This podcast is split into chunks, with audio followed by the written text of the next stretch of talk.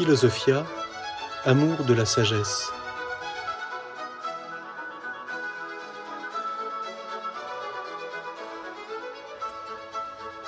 L'histoire de la philosophie.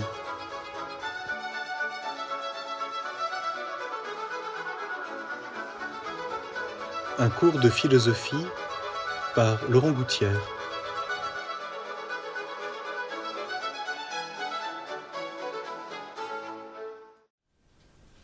Si nous nous situons dans, dans la perspective que nous essayons de, de donner à notre réflexion, nous essayons donc de nous situer en philosophe pour aborder euh, l'histoire de la philosophie, ce que certains d'ailleurs ont voulu ramener simplement à une histoire des philosophes. Y a-t-il une histoire de la philosophie? Voilà une question que nous pourrons euh, essayer de comprendre peu à peu. Mais toujours est-il, et c'est par là que je veux commencer euh, pour poursuivre la réflexion que nous avons entreprise, cela comporte une, une réflexion sur ce que sont précisément la philosophie et l'histoire. C'est donc une réflexion philosophique sur la philosophie et sur l'histoire. Et donc, une compréhension des rapports entre ces deux développements de la connaissance humaine. Quels sont les rapports de l'histoire et de la philosophie, de la philosophie et de l'histoire? Je propose d'abord une perspective, j'allais dire, plus historienne. On pourrait se situer mais ça va pas être notre propos, mais je mentionne cette, cette réflexion qui est d'ailleurs tout à fait passionnante à certains égards, dans une perspective qui veut simplement, j'allais dire, comprendre la culture, la mentalité, les réflexions d'une époque. Donc une réflexion historienne et culturelle au, grand sens du terme. Euh, je mentionne ici, on, connaît, je ne vais pas développer cela parce que ça demanderait beaucoup de développement euh, justement historique, mais l'influence qu'a eu en France et ensuite dans le monde ce que l'on a appelé l'histoire des mentalités, notamment développée par l'école des annales. on pense à Marc Bloch en particulier, mais ensuite à d'autres historiens plus récents. Et cette école des annales, qui a développé une nouvelle façon de voir l'histoire à travers ce qu'ils ont appelé l'histoire des mentalités. C'est une, façon de comprendre l'histoire de toutes les formes de pensée, de croyances, de façon d'agir constitutive de la vision du monde d'une certaine époque. Et de fait, cette école euh, historique, qui est en fait une position philosophique sur l'histoire. Aborder l'histoire, donc comprendre le passé à travers les mentalités de cette époque donnée que l'on étudie, c'est une façon d'aborder l'homme dans une perspective d'historien. Cette école s'est surtout servie, c'est un fait, des sciences sociales. L'ethnologie, la sociologie, les mentalités propres à telle tradition, etc. Ce qui est un apport d'une richesse extrême, mais peut-être aussi une faiblesse dans la mesure où, précisément, et d'ailleurs, euh, cette euh, approche de l'histoire a suscité elle-même beaucoup de critiques, peut-être ce qui est plus profondément en jeu pour comprendre une époque, pas seulement dans les mentalités ou l'ethnographie ou l'ethnologie, c'est précisément les enjeux philosophiques caractéristiques de cette période. Et donc peut-être cette approche historienne des mentalités gagnerait-elle à un apport plus philosophique? Parce que peut-être est-ce là que les choses se sont jouées ou se jouent le plus profondément. Je voudrais à ce titre prendre deux exemples et en faisant cela, je pense à deux ouvrages que je crois, tout à fait remarquables dans ce domaine. Je ne euh, vais pas les mentionner d'une façon développée, mais euh, juste essayer de, nous faire comprendre euh, une façon d'aborder en historien des idées, des problématiques beaucoup plus profondes qu'une simple description des mentalités telles que les sciences humaines peuvent les saisir. Par exemple, comprendre les enjeux de la philosophie politique dans la période moderne, à partir, disons, du XVIe siècle, XVIIe, XVIIIe siècle, mais principalement cette période, voir que les positions philosophiques modernes sur la politique sont directement héritées d'une certaine conception théologique du pouvoir. Voilà une approche historique de la philosophie politique moderne en fonction d'un héritage qui lui vient d'une réflexion beaucoup plus profonde, et en particulier d'une certaine vision de Dieu dans la théologie médiévale. J'évoque à ce sujet un ouvrage d'André de Muralt qui s'appelle L'unité de la philosophie politique et qui montre que les conceptions modernes du pouvoir politique sont directement héritées d'une certaine vision théologique d'un Dieu conçu premièrement comme puissant, et non plus d'abord euh, euh, d'un Dieu contemplé dans sa bonté ou sa simplicité, ce qui présuppose une certaine position philosophique, parce que la théologie médiévale s'est servie de certaines approches philosophiques pour développer sa propre réflexion euh, dans le domaine proprement théologique. Donc voilà un exemple pour euh, comprendre d'une façon beaucoup plus profonde que certaines doctrines philosophiques, qui sont loin d'être seulement des théories, parce qu'elles ont été appliquées, en particulier les pensées de Locke ou de Hobbes, surtout le libéralisme anglo-saxon, dépendent d'une certaine conception théologique et donc métaphysique. Voilà une approche de l'histoire de la philosophie qui ne se contente pas euh, d'une conception à travers les sciences humaines des mentalités courantes, mais qui montre peut-être que le ressort de certains enjeux majeurs de la pensée politique sont bien plus profonds qu'une simple coïncidence d'événements ou une certaine rencontre de mentalité avec des événements précis. Autre exemple, dans un autre domaine, si l'on s'intéresse à l'histoire des représentations artistiques, ce qui est une manière d'aborder l'histoire. On peut peut-être voir que euh, une certaine position d'un art contemporain est directement héritée de l'iconoclasme de l'Antiquité. L'art dit non figuratif est une résurgence d'une certaine position tout à fait lointaine de l'iconoclasme qui, en définitive, ne veut pas d'intermédiaire entre l'homme artiste et son œuvre. Et il faut donc se débarrasser de toute figuration qui nous mettrait à l'école de la nature. Derrière cela, il y a une position philosophique qui considère que l'homme, artiste, est directement le messager d'une certaine transcendance et qu'il peut se passer d'une référence figurative à la nature qui demeure pour lui une mesure.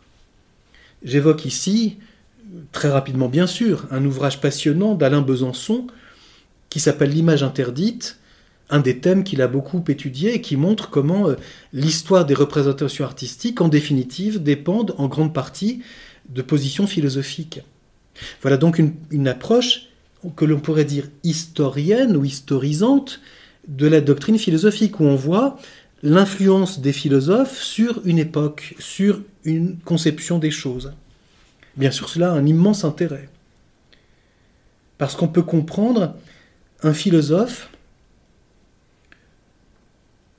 en voyant comment sa façon d'aborder les choses a une influence peut-être très profonde sur son époque et peut-être sur les époques qui le précèdent.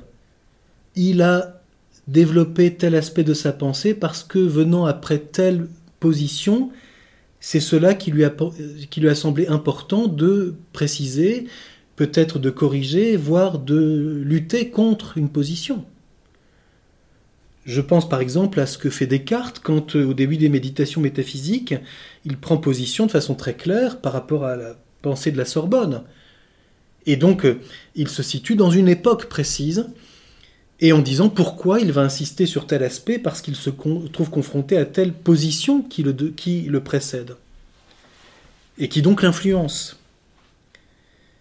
Et puis, bien sûr, euh, telle position philosophique a d'immenses conséquences dans la suite et les époques qui le suivent, et peut-être bien plus que certains événements que l'on dit historiques, mais qui somme toute restent relatifs, alors que peut-être telle position profonde de la pensée, je pense par exemple au rapport du religieux et du politique, ont une immense influence sur certaines façons de penser les problèmes contemporains et d'y répondre.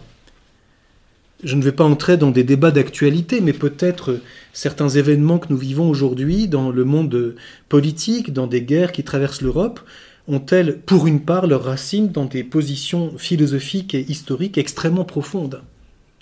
Et que si on ne tient pas compte de ces mentalités, j'allais dire, de cette influence très profonde de certaines positions philosophiques, on ne comprend pas certaines décisions, ce qui ne signifie pas qu'on les justifie ou qu'on s'y oppose, simplement de comprendre pourquoi tel homme ou tel personnage réagit ainsi devant telle situation. Et là, c'est la philosophie qui est je pense, la plus influente, parce qu'elle touche les questions les plus profondes de l'être humain, devant lesquelles certaines problématiques plus accessoires ou relatives ne sont qu'épisodes, ne sont que euh, choses changeantes. En disant cela, j'évoque au passage une affirmation d'Aristote dans la poétique sur la tragédie, et quand il évoque brièvement euh, euh, ce que l'œuvre d'Homère et en disant à quoi se ramène l'Iliade, à quoi se ramène l'Odyssée, à quelques aspects, et il ajoute le reste n'est qu'épisode. Et c'est vrai que quand on lit l'œuvre d'Homère, on constate que euh, l'intrigue, si je puis dire, ou le drame qui se joue, tient en quelques semaines ou en quelques années. Autrement dit, c'est une façon de comprendre peut-être par l'art et par la philosophie que dans des événements qui sont quelquefois extrêmement complexes, longs et difficiles à comprendre, c'est tel aspect et tel autre qui sont majeurs et qui emportent la compréhension des choses bien plus que tout ce qui n'est qu'épisode, c'est-à-dire des choses accessoires, relatives et qui passent. Alors évidemment, cela comporte quelque chose de, une difficulté, c'est que quand on aborde ainsi euh, la vision de l'histoire de la philosophie et son influence sur l'histoire elle-même et sur les mentalités, sur les événements, autrement dit, comprendre que ce sont les grands enjeux intellectuels et spirituels qui gouvernent une époque plus que les épisodes accessoires ou relatifs. Cela suppose évidemment, comme on dirait, un temps long, la vérité philosophique n'est pas dans l'événementiel, ce qui ne signifie pas qu'elle soit étrangère aux événements.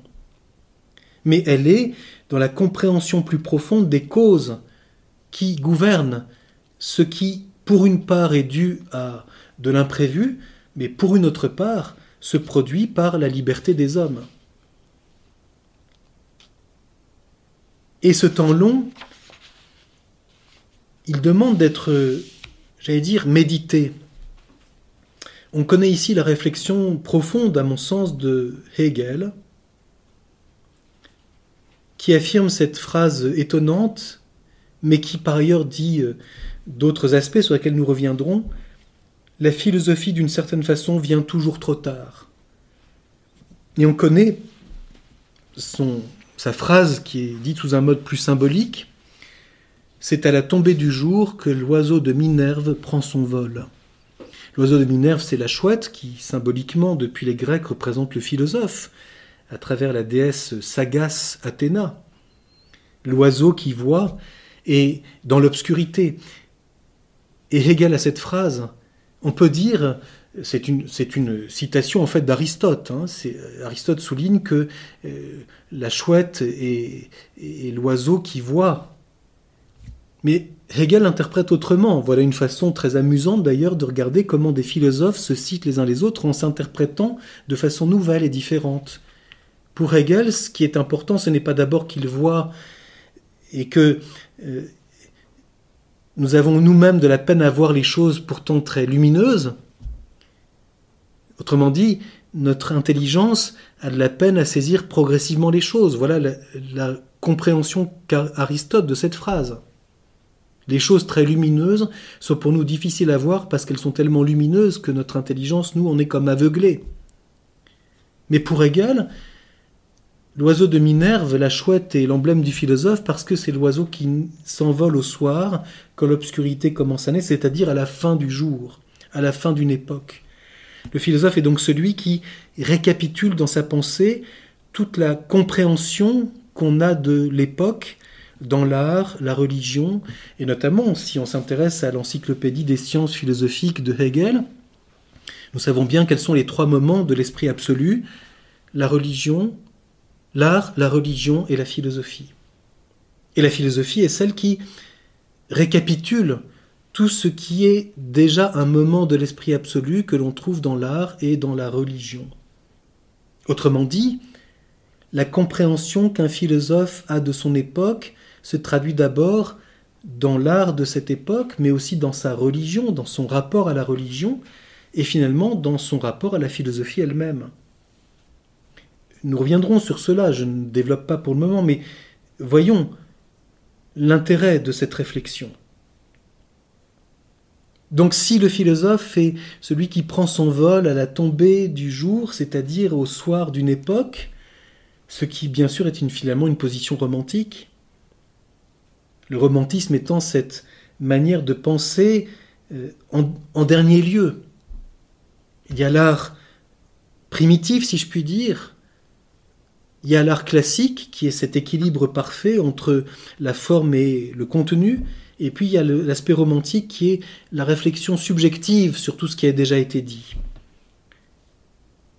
Bien que cela, soit dans une forme de récapitulation absolue, c'est pourtant cela qui fait comprendre les ressorts profonds et les plus profonds d'une époque.